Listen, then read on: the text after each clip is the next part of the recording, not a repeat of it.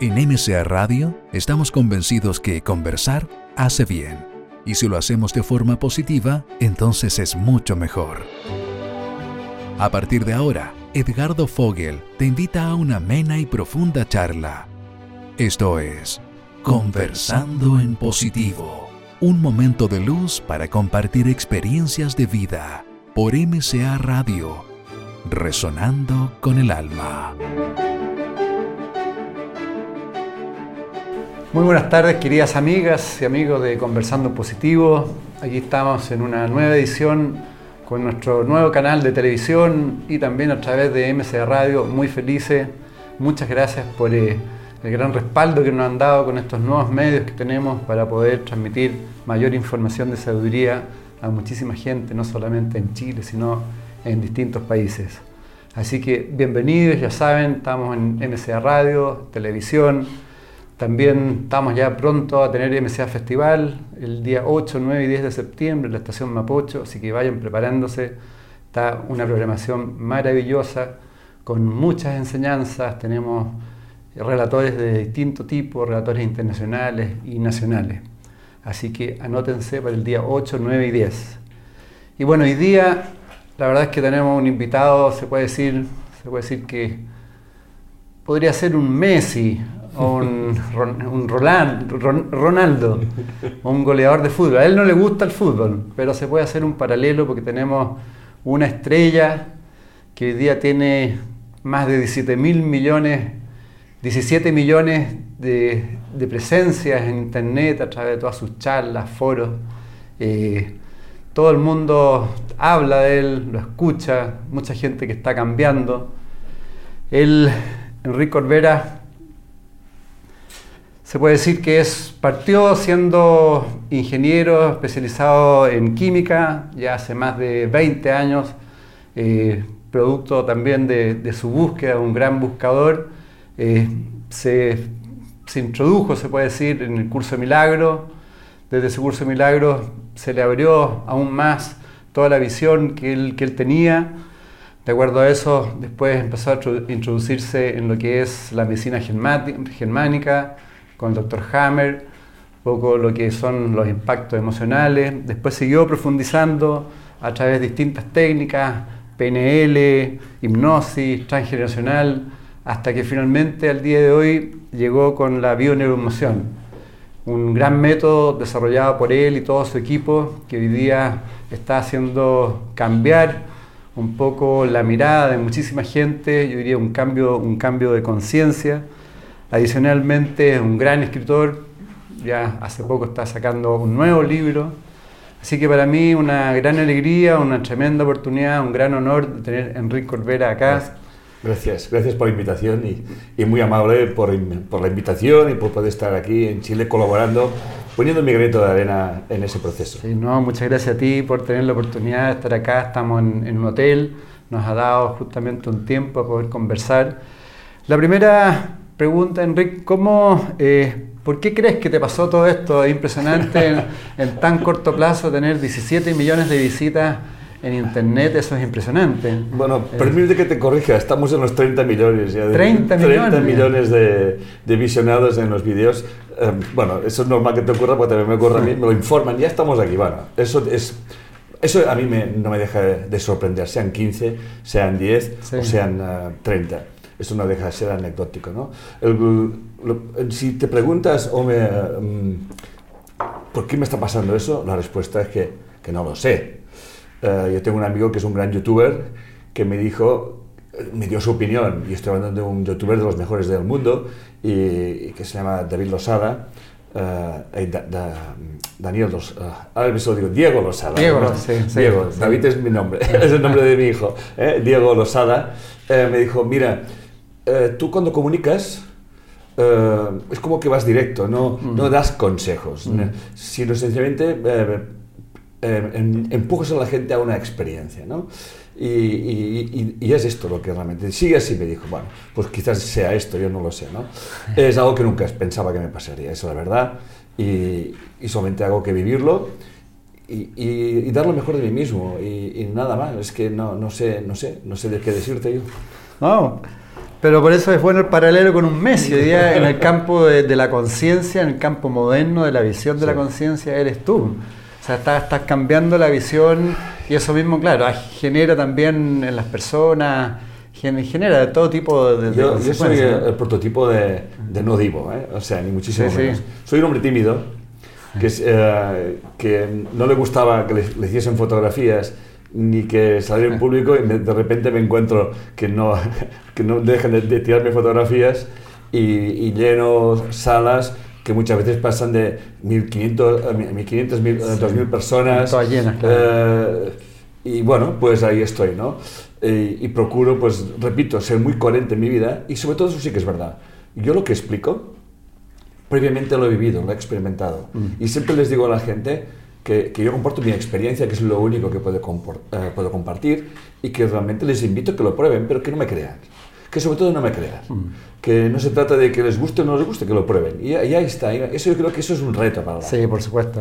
Y es lo que creo que pasa. ¿Te parece, Enrique, que partamos? A mí me ha llamado la atención el libro Curso de los Milagros. Tú lo llamas como un libro cuántico de alguna forma. ¿Por qué hoy día genera tanto también eh, impacto, le resuena tanto a las personas? Bueno, el curso de milagros, si quitásemos las palabras judeocristianas que hay, eh, es un libro totalmente advaita, es no dual, es un libro de ampliar tu conciencia. Mm, Parte de la base de que lo que tienes que sanar es tu percepción y que tu percepción es errónea porque está llena de interpretaciones y llena de juicios. ¿no? Y como es un libro que te enseña la no dualidad, parte de que tú siempre estás proyectándote con los demás y tiene cosas tan interesantes como que los demás son tus espejos, eh, ca- cada encuentro en tu vida es un- puede ser un encuentro santo, así como ves a tu hermano, así recibes la respuesta. En definitiva, te está transmitiendo una madurez emocional y una responsabilidad hacia tu forma de ver y entender la vida. ¿no? Luego emplea palabras que pueden llegar a molestar o dejar de molestar, pero al final te das cuenta de que lo que te enseña es que todo está relacionado, que todo está conectado, pero eso ya en el mundo oriental tienen su, su filosofía y sus estudios y, y eso es como muy nuevo eh, aquí. ¿Y, por qué lo llamas libro cuántico? Como un libro Bueno, porque, eh, sí, es porque es un libro como la física cuántica, que al final lo que decían los grandes maestros, eh, la física cuántica te está demostrando que todo está unido, que todo está correlacionado, que hay resonancias, y cuando ves eso en curso de milagros te das cuenta de que esto es así, ¿no? Ahora, partiendo de eso, ¿qué, qué significa cuando tú hablas de, de conciencia de, de unidad o lo, lo no dual? Sí. Porque muchas eh, personas también se lo plantean, pero de repente no lo comprenden. Sí, em, o sea, eh, eh, ayer, por ejemplo, en la, en la conferencia que estaba explicando... Diste un súper buen ejemplo. Eh, es- es- saqué un enchufe Mm. y le dije, a ver, ¿cuántos, cuántos, ¿cuántos polos tiene el enchufe? Y la gente, una persona me dijo, dos. Digo, no. ¿Cuántos tiene? Dos. Digo, no. ¿Cuántos tiene? Dice, uno. Digo, sí. Porque aparentemente son dos, pero el uno, este no existe sin el otro. Por lo tanto, en realidad, esos dos es una, es una ilusión. Por tanto, la, ilusión de la separatividad eh, y, se expresa en todas partes, ¿no? Desde lo que es la química, desde lo que es la física y desde lo que es la, propia ah, psicoanálisis y, lo que nos explica también la epigenética. En definitiva, diferentes ciencias nos están demostrando, y la física cuántica por descontado, que todo, todo se está complementando. Las leyes de la polaridad, la complementariedad, la resonancia, está también en nuestra vida. ¿no? Entonces, el mundo dual vendría a ser la experiencia de la conciencia de unidad eh, en un mundo aparentemente separado. Cuando comprendes que todo lo que te rodea tiene que ver contigo y que el uno se expresa a través del dos, pero que para que se pueda, para que se pueda reconocer. Y entonces nos damos cuenta de que cuando yo me doy cuenta que lo que me rodea tiene que ver conmigo, y, y, y enseñamos todas esas leyes que nos enseña la, la- filosofía, la psicología, la, la historia y la física y la ciencia, entonces todo está unido, o sea, no, nada está separado. ¿no? Entonces cuando todo cambia, ¿no? y, te das cuenta de que la conciencia de unidad es desarrollar el concepto, la- la idea de que tú siempre estás eh, donde debes de estar, que todo tiene un sentido y estás con quien tienes que estar y todo aquel que te rodea tiene que ver contigo y que nada ocurre por casualidad. ¿no? Entonces esa conciencia de unidad te hace comprender que cualquier acción que hagas, cualquiera, siempre tendrá su, su refrendo, su respuesta y su resonancia. Ahora, claro, el concepto de unidad, pero el problema es que generalmente nosotros los seres humanos vivimos nuestra propia visión y estamos permanentemente con, con la mente dual, siempre los blancos o negros, la derecha y la izquierda. ¿Cómo, ¿Cómo se sigue? Tú hablabas ayer de la autoindagación.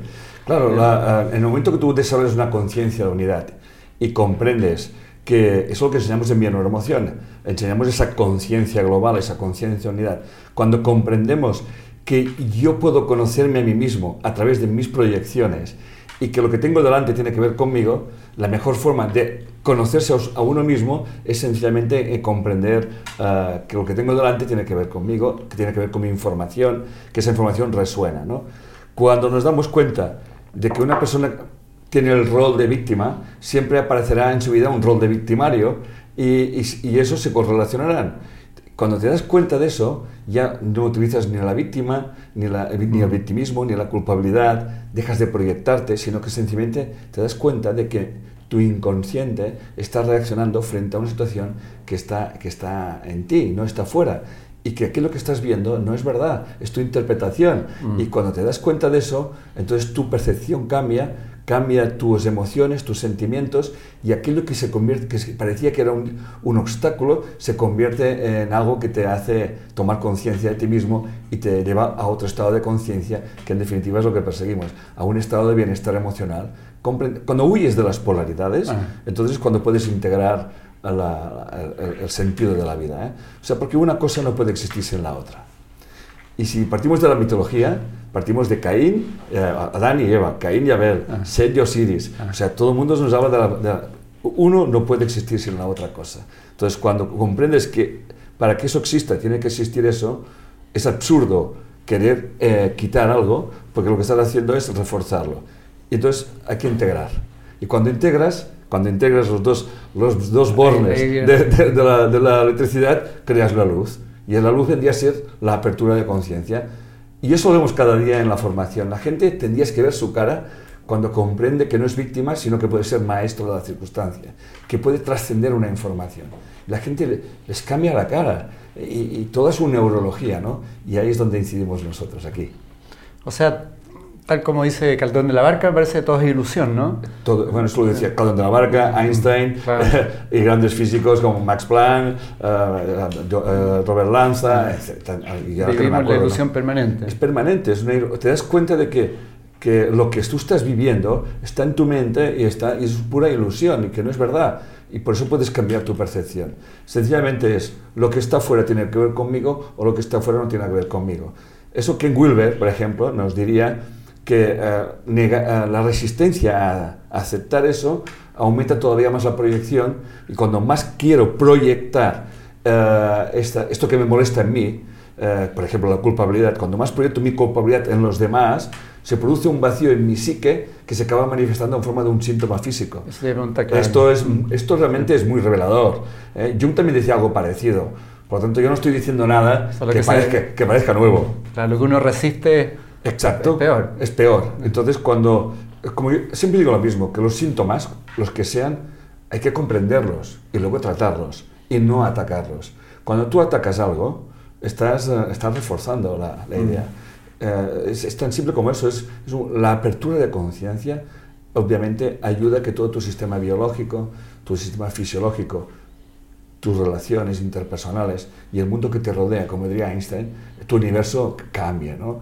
Obviamente la, la está al servicio de todo el mundo, no pretende sustituir nada y está muy lejos de pretender curar a nadie, porque eso creemos que depende de, muchos factores ¿no? Mm. Eh, y, que hay, y que todo es muy válido. Nosotros creemos que todo lo que hay en el mundo tiene su razón de ser y todo tiene, es muy importante. Todo perfecto. Todo, es perfecto. Todo, todo, tiene, todo tiene su utilidad. ¿no? Si, si, uno tiene un accidente y se rompe una pierna, que busque rápidamente un buen cirujano y que se tome sus medicaciones y luego reflexione qué hay detrás de todo eso, que es interesante.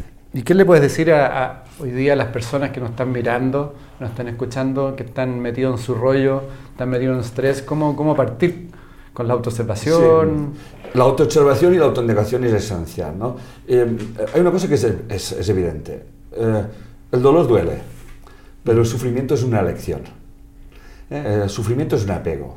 Mm. O sea, cuando uno empieza a, a tomar conciencia de que todo tiene una razón de ser, entonces lo que tiene que buscar es qué está pasando, qué estoy, qué estoy proyectando yo fuera para que me esté molestando dentro. A mí no me puede molestar nada de fuera si yo lo tengo previamente sanado dentro. ¿no? Entonces, como eso no soy consciente, primero tengo una reacción.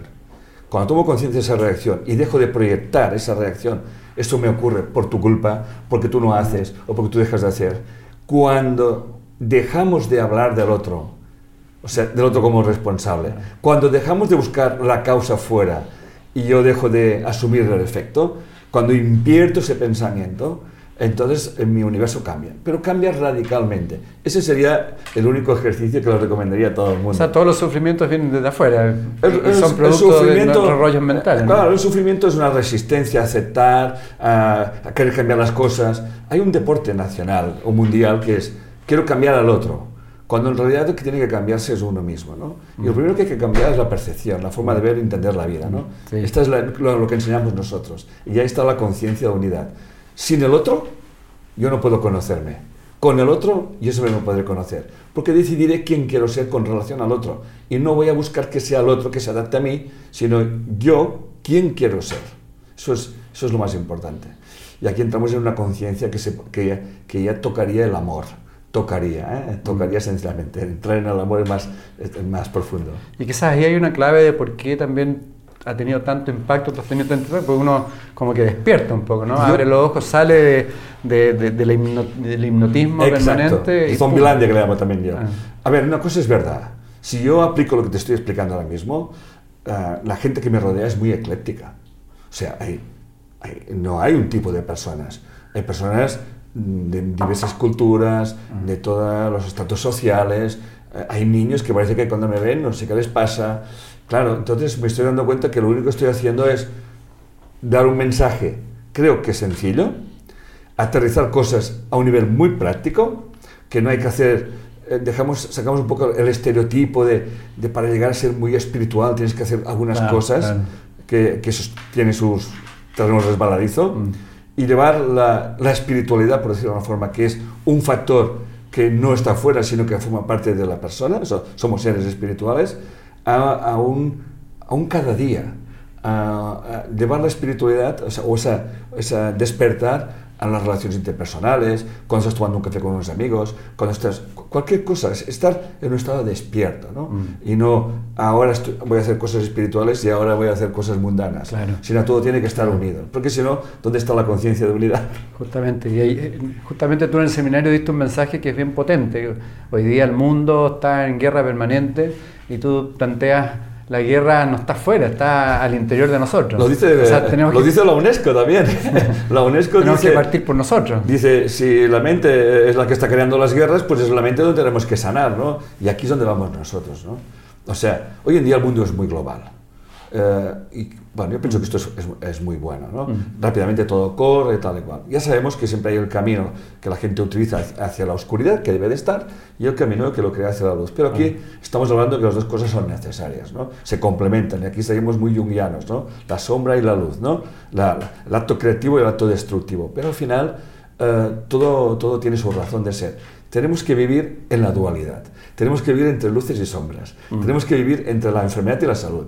Tenemos que vivir entre la alegría y la tristeza. Tenemos que vivir entre el arriba y el abajo, entre la izquierda y la derecha, entre lo positivo y lo negativo, entre lo masculino y lo femenino. Tenemos que vivir aquí. El gran secreto es saber estar en el medio, saber integrar, saber comprender que tú llevas todas luces y sombras, también las llevamos nosotros y están en nuestro inconsciente. ¿Y, y cómo no identificarse?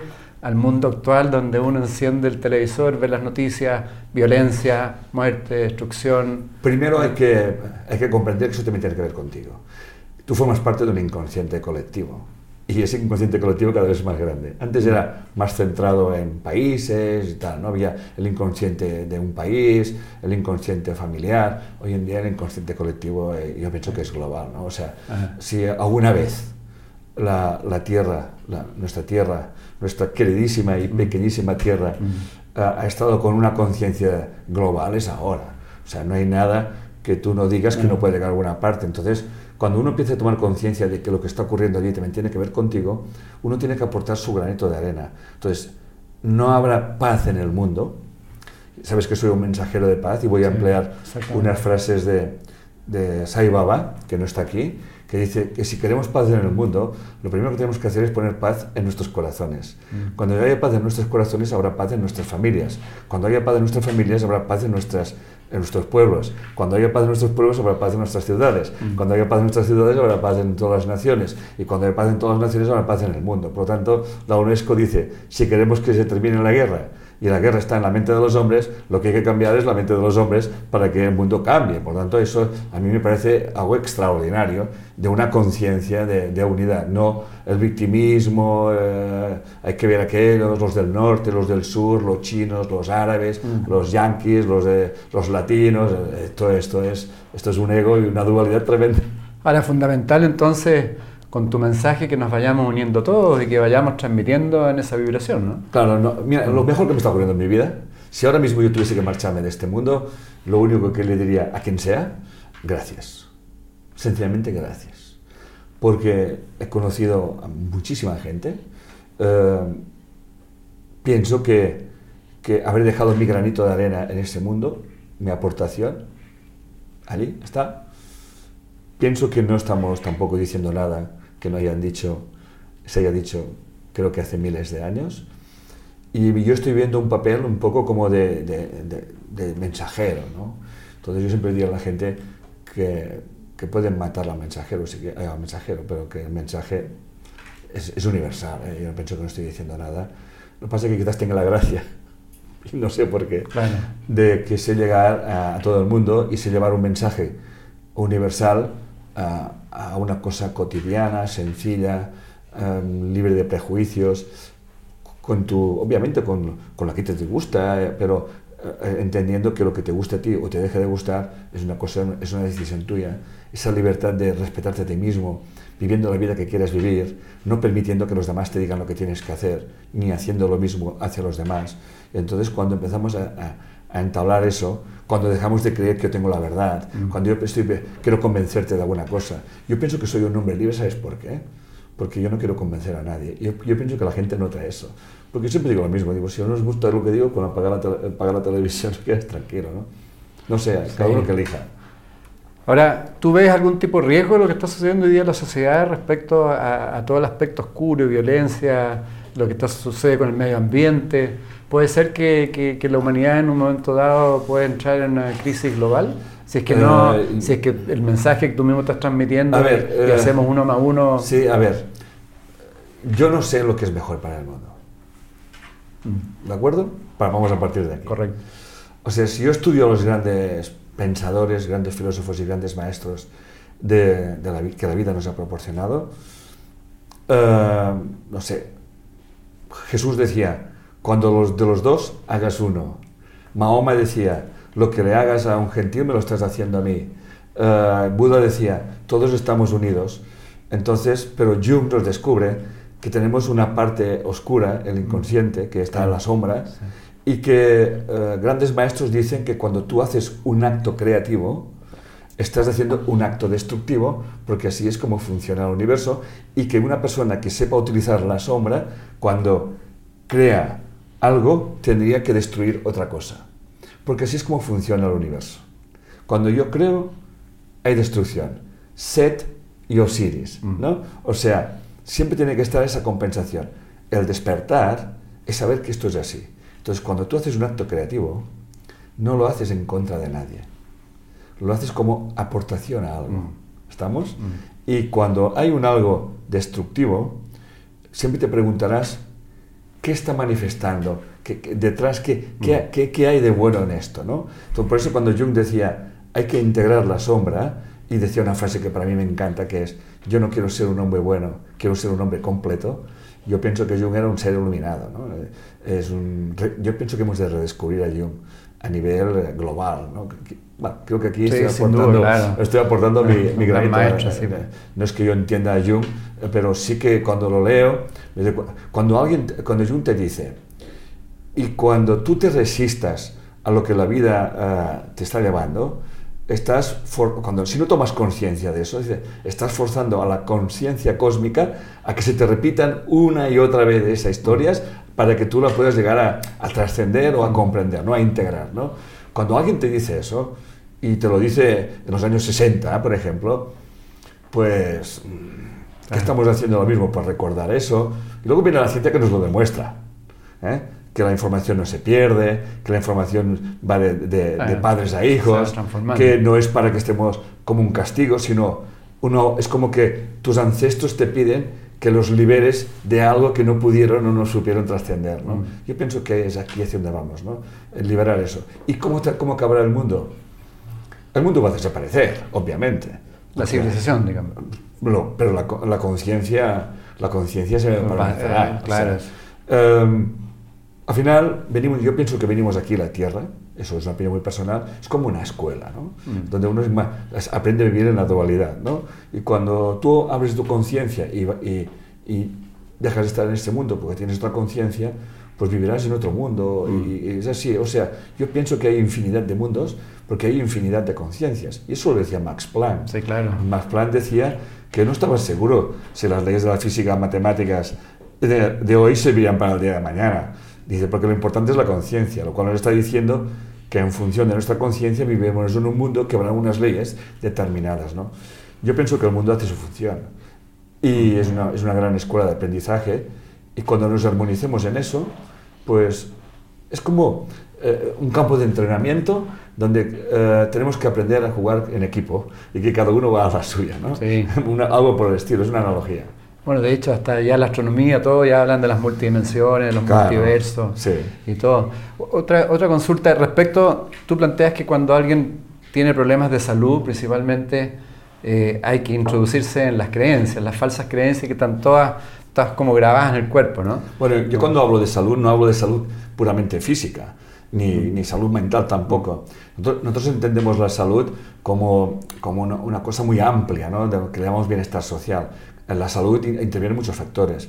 La educación, la vivienda, la alimentación, eh, una, una, una, sociedad eh, pues, que con unos valores, etcétera, etcétera. Y cuando alguien tiene un síntoma físico, obviamente eh, la gente tiene que hacer sus tratamientos y los que crea convenientes, porque nosotros no entramos y salimos aquí. Pero sí que ayudamos a tomar conciencia de que aquello que le está pasando no le está pasando por buena o por mala suerte. Antaño se hablaba de eso es genético. Y aquí eh, nacía todo y aquí se moría todo.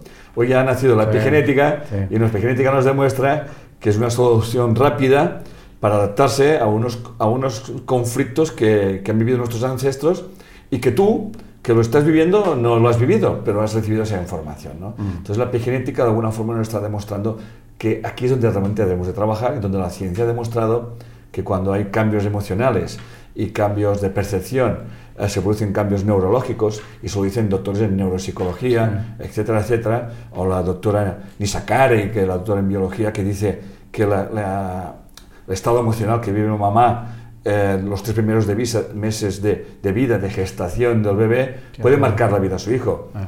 Esto, eso, yo pienso que ese mensaje que llevarlo al mundo, para que las mamás eh, y las familias los educadores también, y los educadores tengan conciencia de eso. Y yo pienso que el mundo irá cambiando en la medida que vaya habiendo una, esa conciencia, ¿no? Esa conciencia de que lo que me está pasando a mí está, no, no se va por el, por el agujero del baño o por la basura. Eso, eso se va meneando, ¿no? Ese, ese, es el camino. Tú tienes un, uno de los últimos videos sobre comunicación muy bueno. Eh, se lo recomiendo a todas las auditores, auditores y las personas que nos están viendo. Eh, y tú hablas ahí también, por ejemplo, del arte de, saber escuchar, porque los seres humanos en realidad nos escuchamos a nosotros mismos. Es terrible, es terrible. Mm. Es, es, verdad. Esto, das unas claves muy buenas. Sí, sí, la verdad es que mm. ha sido la experiencia, es no. La, la, escuela ha sido a, observar a, mm. a, a, la gente, cómo se comunica, cómo habla mucho y no dice nada, abusa mucho del lenguaje simbólico, es muy poco descriptivo y entonces la gente interpreta, ¿no? Y cuando tú interpretas el mensaje que te están dando, obviamente siempre hay malos entendidos. Entonces lo primero que hay que hacer es aprender a escucharse uno mismo y a darte cuenta de que toda tu cacofonía mental, tu verborrea mental, em, hay que, antes de hablar, antes de quejarte, antes de decir cualquier cosa, uno tendría que hacer una pequeña reflexión de con qué intención hago esto, para qué hago esto, qué pretendo que hago eso, y entonces somos muy reactivos, ¿no? Entonces nos quedamos como muy parados. Cuando uno se toma un silencio que puede durar segundos mm. Y antes de hacerse una pregunta, reflexionarse qué es lo que pretendo con mi pregunta y sobre todo, cuando mi interlocutor me conteste, yo tengo, yo de entrada no tengo que creer, es más, no me lo tengo que creer lo que me está diciendo, porque en definitiva, con eso no estoy diciendo que me esté mintiendo, conscientemente. Por supuesto. Pero sí que me está transmitiendo su forma de ver y entender la vida, pero eso no quiere decir que yo no lo tenga que, que, escuchar. Mm. Porque al final, si aprendes a escuchar con una mente limpia, sabrás lo que te quiere decir. Mm. Por eso esa frase que utilizamos nosotros es, yo no quiero que hables, porque tu verdad es mentira. Yo quiero escucharte para saber tu verdad. Y es, y es muy profunda esa frase, que curiosamente la había escrita en una muy parecida que decía, la verdad es la madre de todas las mentiras, porque la gente vive con su verdad. esto no es un problema, el problema es que convierto mi verdad en dogma. Y, ah. y, a partir de aquí puedo matar en nombre de esa verdad y puedo hacer cualquier cosa. Pero si yo parto de la base de que mi verdad es una experiencia y lo primero que tengo que hacer es no creerme en mí. Cuando yo no me creo a mí, me escucho. Cuando me escucho, entro en un estado de conciencia más, mm. más amplio. Y entonces me daré cuenta de que cuando yo hablo, hay una intención. Detrás de esa intención hay una programación. Detrás de esa programación hay unas creencias. Y en definitiva, estoy repitiendo cosas que quizás aprendí de pequeño. Sin duda. Y claro. esta, es la hipnosis, ¿no? Sí, de hecho, en, en, tu, en la charla que diste, que relacionada a la bioneuroemoción, salió un caso como tú tienes esa capacidad de escuchar a una persona que le molestó un, llanto una guagua y, llegaste al fondo de fíjate, lo que fíjate, fíjate cómo la gente se resiste, no entiende, ¿no? Ahí esa barrera, es la, Al principio, claro. sí, es la, es la mente reactiva, la, la, mente que se, la mente que se explica. Ah. Tenemos una mente que se lo explica todo. ¿eh? Y, nos, lo acabamos, acabamos, creyendo nuestras mentiras o nuestras verdades. ¿no? Mm. Pero cuando ella se permitió entrar en un silencio, dije, no busques nada, si no me tienes que dar ninguna respuesta y te surgirá. Entonces cuando ella me dice, es que no puedo tener hijos. Ahí, ¿Eh? ahí. Y pum, y se quedó, ella, ella misma se quedó sorprendida de que lo que había oído con eso que tenía, que tenía una unión. Eso es toma de conciencia. Eso solamente, eso no lo puede explicar. La persona no lo puede explicar eso. Cuando alguien te, em, te das cuenta, cuando la gente toma conciencia, y dices, ¿qué ha, ¿qué ha, pasado? Dicen que, que, no lo saben, que, que les ha cambiado su percepción, que es como que es un flash, ¿no? Y es algo que no necesita tiempo. La gente se piensa que, a veces me hacen la pregunta, si yo tomo conciencia aquí, ¿cuándo tardaré eh, en cambiar eso? Digo, la conciencia es atemporal, no tiene tiempo, es, puff, es es como el camino de, de, Damasco de San Pablo, ¿no? O sea, ¡pam! Es, ahora lo veo, es, es, así, es un relámpago. Y nosotros hemos aprendido, hemos desarrollado el arte de llevar a las personas a, esto, ¿no? Y cuando uno toma conciencia, cambia su percepción. Y cuando su cambia su percepción, cambia su biología, porque eso también lo dice la ciencia. y cambia su neurología. Y por lo tanto eso tendrá un refrendo, obviamente, en tu, en tu bienestar físico, emocional, de relaciones, en fin, te lleva a un estado de paz interior que en definitiva es el objetivo final. Es, una clave bien importante en el día a día de, observar cómo uno reacciona frente a estímulos, frente a una persona, qué, qué, está sintiendo, si realmente siente un dolor. Siempre hay algo ahí, ¿no? Claro, o sea, eh, y todo el mundo me lo pregunta a veces, a veces hasta jugamos a esto, ¿eh? o sea, ocurre algo y pensamos, vamos a ver, a uno se le cae el celular, ¡pum! Le decimos, vamos a ver, ¿en qué estabas pensando? Ah, no, nada, nada, ¿en qué estabas pensando? Bueno, te lo voy a poner más fácil. Eh, ¿Con qué intención ibas a coger el celular? Bueno, para mirar. ¿Con qué intención ibas a coger el celular? Bueno, la verdad es que quería saber si mi, mi, novio me había dicho buena cosa. Bien, perfecto. ¿Y cómo es que se te ha caído? Eh, ¿Qué pasa con tu novio? No, es que mi novio ahora está con su madre. Por ejemplo, ¿no? ¿Y qué pasa con su madre? Es que cuando mi novio está con su madre es otra persona. Y cuando termina dices, mi inconsciente no quería saber, por eso se me ha caído porque además se le cae de una forma rara, ¿no? O sea, no es que es como, como, como, si se te paraliza la mano, ¿no? El inconsciente no quiere que tú te enteres. Y entonces se le queda la gente y dice, wow, digo, es fantástico. Entonces, esto cuando te acostumbras, mira, yo vivo por el mundo y a mí el mundo me gusta mucho. A mí me gusta todo el mundo, me gustan todas las personas, me gustan los blancos, los negros, los verdes, los calabazas, todo. Me parece increíble la diversidad. y lo que, lo que más me apasiona es que hay cosas que me gustarían, otras no. Pero si no, no son como me gustarían, como que me quedo siempre en paz, porque siento que todo tiene su razón de ser, todo se complementa, etcétera, etcétera. Y obviamente eso es muy budista, ¿eh? este es un concepto muy budista. Eh, el apego, el deseo, eh, que esos son venenos que realmente intoxican tu mente y te llevan a un estado de sufrimiento que es pura, pura fantasía, o sea, que, que no existe, pero, pero, pero la gente sufre y ese sufrimiento causa problemas a toda índole. ¿no? ¿Y cómo eh, tú tienes alguna forma determinada eh, en términos de ir descubriendo esos pensamientos reiterativos que tenemos? Y, es, es, una meditación activa, activa, las 24 horas del día. Mm. La gente cuando me pregunta, ¿tú, ¿tú, meditas? Digo, bueno, no la meditación. Ken Wilber ya lo viene a decir, que eso de la meditación habría que... Mm, Habría que, mirárselo, habría que ah. bien, ¿no? La gente se piensa que meditando pues se va a iluminar, ¿no? Meditar obviamente como otras cosas va muy bien y, no soy nadie para decir eso. Pero yo descubrí gracias a un curso de milagros lo que se llama mantenerte alerta. Es un estado de alerta, ¿no? Entonces cuando tú estás hablando, estás viendo, y lo haces sin esfuerzo al final. Al final te habitúas tanto mm. que a la hora de hacer cualquier cosa, como que te tomas un instante, pero ese instante puede ser la mente es muy rápida, pueden ser dos segundos, ¿no? Y notas como estos impulsos que te salen, ¿no? Y que tal, entonces como que los, no, los, no los reprimes, sencillamente los observas. Ah. Cuando tú observas tu mente y tu psique, la mente se queda parada, se queda, ¿eh? ¿me entiendes? Y dices, ¿qué pasa? ¿No? Te dices a ti mismo, ¿qué pasa? ¿no? Y eso lo vas desarrollando y te tomas, y, y cualquier cosa que hago, yo lo tengo muy claro. Yo ahora estoy aquí y como puedes ver, estoy 100%, aquí. Ah. ¿Estamos? Mm. Luego tendré otra cosa que hacer. Y cuando llegue allí, voy a estar 100% aquí. Entonces, el mejor regalo que te puedes hacer, el mejor regalo que puedes hacer en el mundo, es dar lo mejor de ti mismo sin ni mirar a quién, ni, ni para qué, sino hazlo. Mm. Y el mundo, cuando lanzas un mensaje así tan diáfano y tan sin expectativas y sin esperar nada, es, esto, esto genera una energía que no se puede explicar. Es que todo real, todo intenso. Es, que no se puede explicar, es, es, así es como vivo yo. Y bajo ese punto de vista también, bueno, tú eres, se relaciona mucho a lo que plantea también Eckhart Tolle cuando habla del momento presente, que él plantea que los pensamientos son puras formas, ¿no? Es que los pensamientos no son nada, son energía son formas, que, que están metidas allí, que muchas las heredamos del inconsciente familiar y, otras no, las meten de pequeños, la educación, la cultura, ah. lo que nos dicen por aquí, lo que nos dicen por allá, que al final aquello está, está en la mente. Y la mente no puede parar nunca, pero la mente para solamente en un momento. Cuando tú estás constantemente se está repitiendo una historia eh, y, tienes conciencia de que tú no eres tu mente, ah. le haces una pregunta, ¿qué me quieres decir? Y se calla. ¿Qué me quieres decir? O sea, le prestas atención y dices, ¿tú qué me quieres decir? ¿Eh?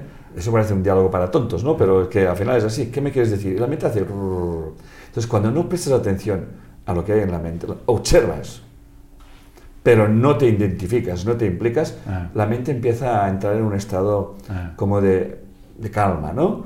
Y llega un momento que puedes estar, te encuentras que tu mente está, eh, está quieta, pero no la has parado.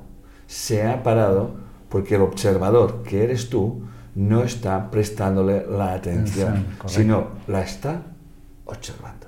Y una cosa es prestar atención y otra cosa es observar. Y cuando tú observas, no proyectas nada. Estás observando, es a ver qué pasa. Y cuando prestas atención, estás a ver qué pasa. Y esas dos diferencias sutiles marcan la diferencia. ¿Y qué, ¿Cuál es el significado más profundo de la palabra resonancia? Hoy día mucho se habla de la resonancia, pero... lo, decían, lo decían los Vedas. Nada brama, todo es vibración. Estamos hablando, vibración. Eh, y la vibración es la que crea, es la, la, esencia de la creación, que se expresa en el verbo se hizo carne, que es una frase bíblica, ¿no? Mm. Entonces, cuando yo hablo, no importa las palabras que diga, sino con la vibración con las que las digo. ¿eh?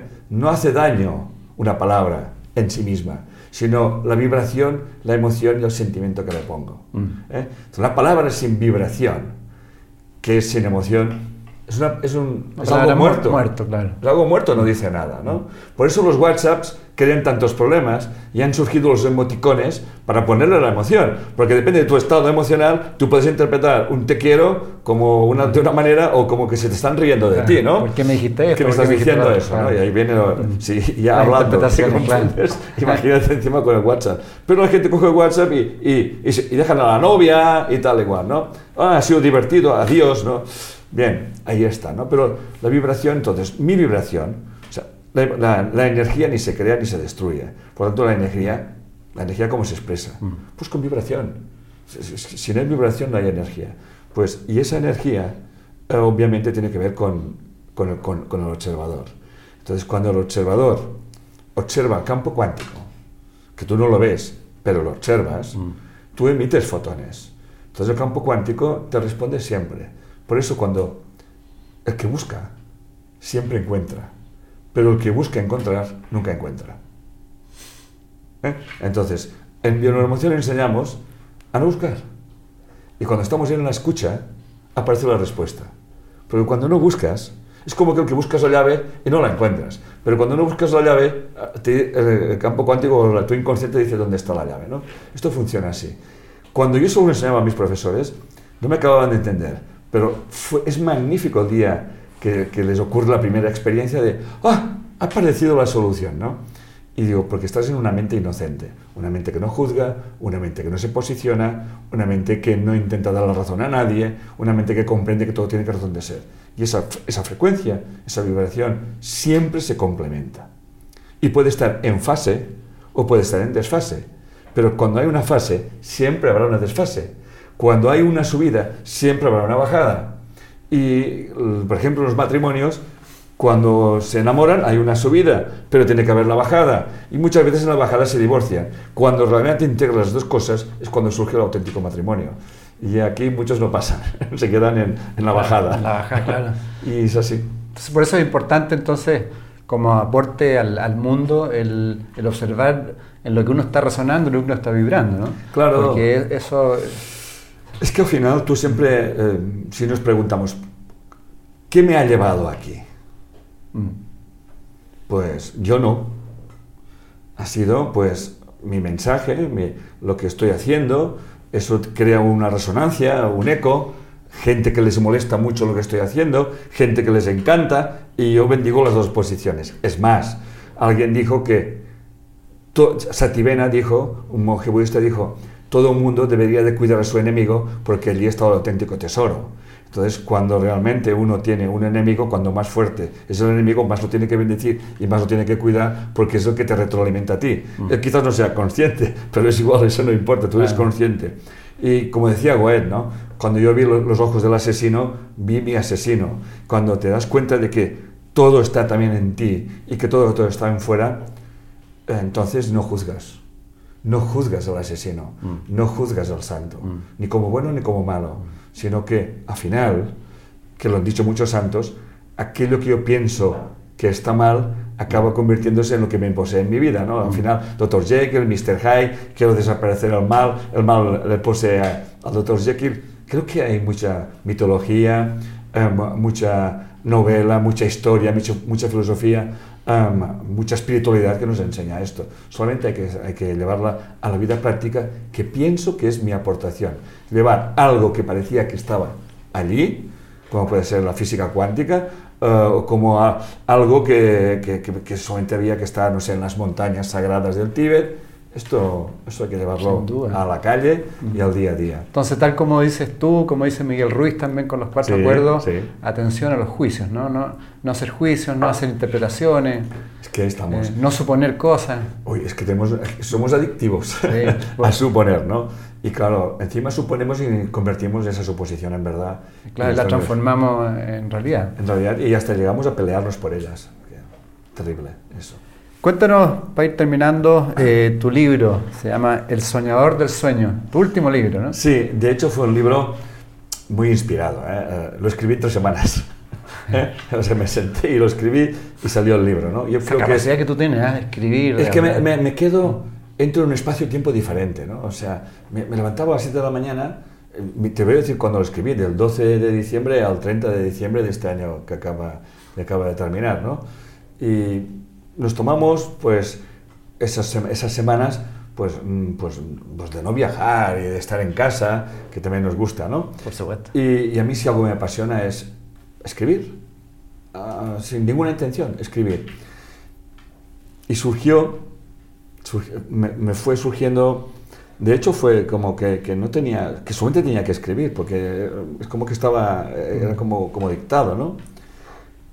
Y, y escribí 140 páginas y sentí que había terminado, ¿no? Y, y, había, escrito, había escrito como el mito del héroe, ¿no? Es un, un proceso, es un libro de, que es ficticio, es una, un libro de aventura, es un libro muy diferente a lo que he escrito hasta ahora, ¿no? Donde uno se siente rápidamente identificado, donde está, donde el héroe es, es cada uno, es, es el, el, héroe interior, donde aparecen los hombres de negro que vendrían a ser los guardianes, donde aparece el maestro, Uh, el maestro puede ser de este mundo o de otro mundo, puede ser también en, en sueños. Y, y, y, el, y el, el, héroe va, va, haciendo las preguntas que sería cualquier persona. Las preguntas que sería cualquier persona. Y, les dan una respuesta, otra, otra manera de ver, entender la vida. Y al final el libro no se termina, el libro termina con un, con un interrogante, ¿no?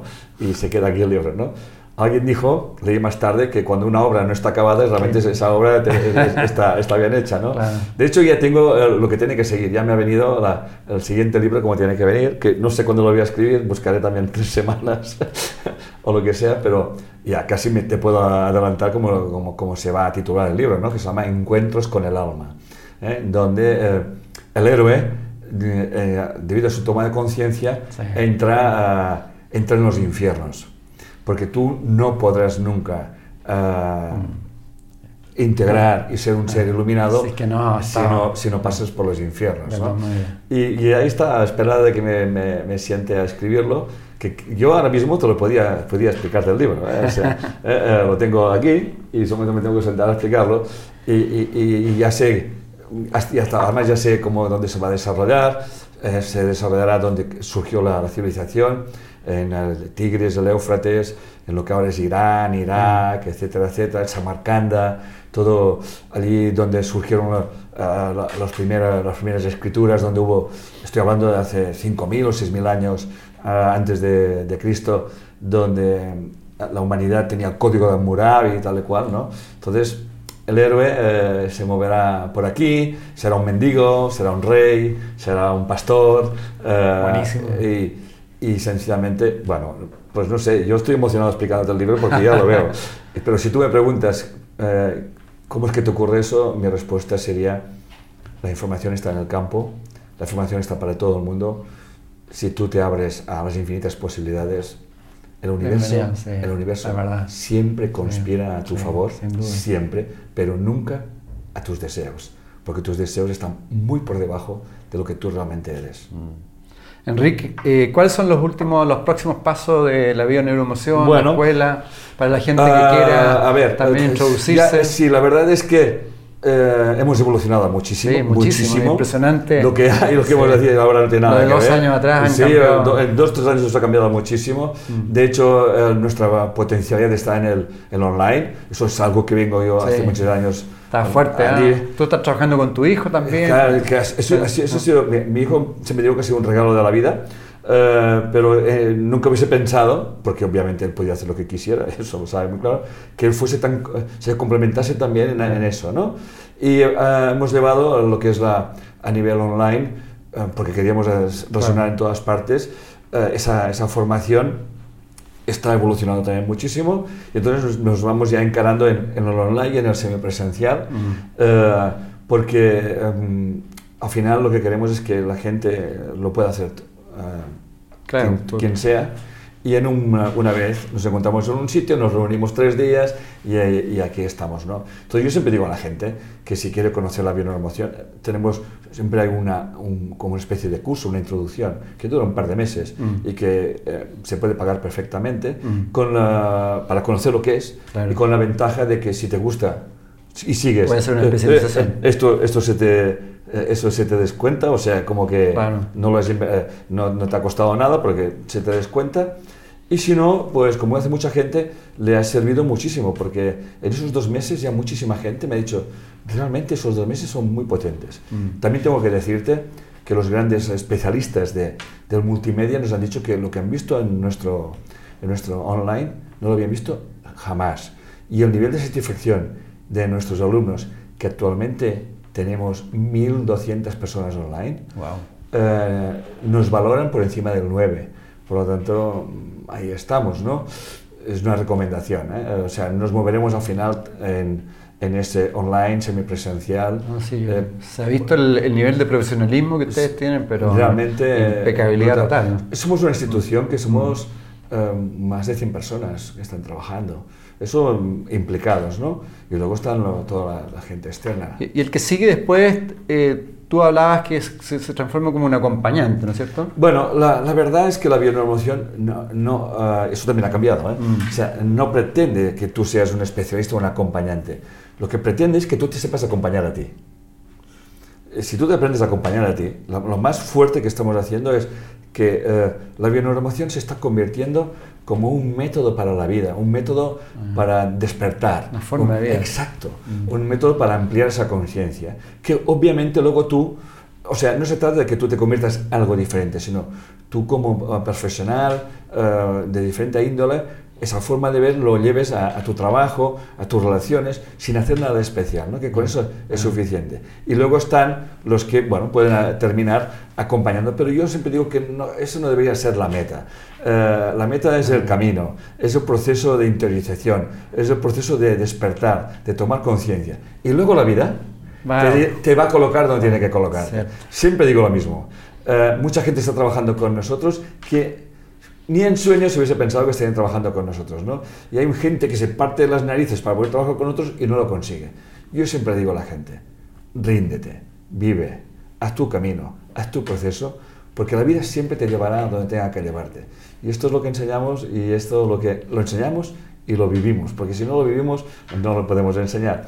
Y en mi institución, en el instituto, todo el mundo que trabaja allí trabaja con esa conciencia.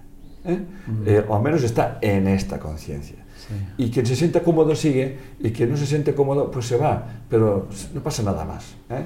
Y esto es lo que enseñamos, lo vivimos, lo enseñamos, lo transmitimos a, quien quiera. Felicitaciones con todo lo que han hecho, impresionante, impresionante. Yo, yo, he visto casi todos tus videos y he visto también la, evolución, y el cambio. Y por eso la gente lo sigue, ¿no? Porque está viendo que todo va cambiando, siempre hay cambio. yo creo que habré hecho otro día me lo decía eh, la gente que me graba, digo, mm. ya vamos para los 140 vídeos uh, grabados en conferencias, ¿no? sin contar los pequeñitos tal y cual, ¿no? Y los que estamos aportando. Pero al final uh, lo que importa es el aquí, el ahora, el presente, quién eres, quién quieres ser y qué es lo que realmente estás transmitiendo y ser muy coherente con el mensaje que tú quieres, estás transmitiendo, ¿no? Claro. Y eso es el trabajo de cada uno. Y por eso el impacto que ha tenido también, por la coherencia. Bien, el campo cuántico, Dios, que la inteligencia universal sabrá por qué. Eh, aquí estamos.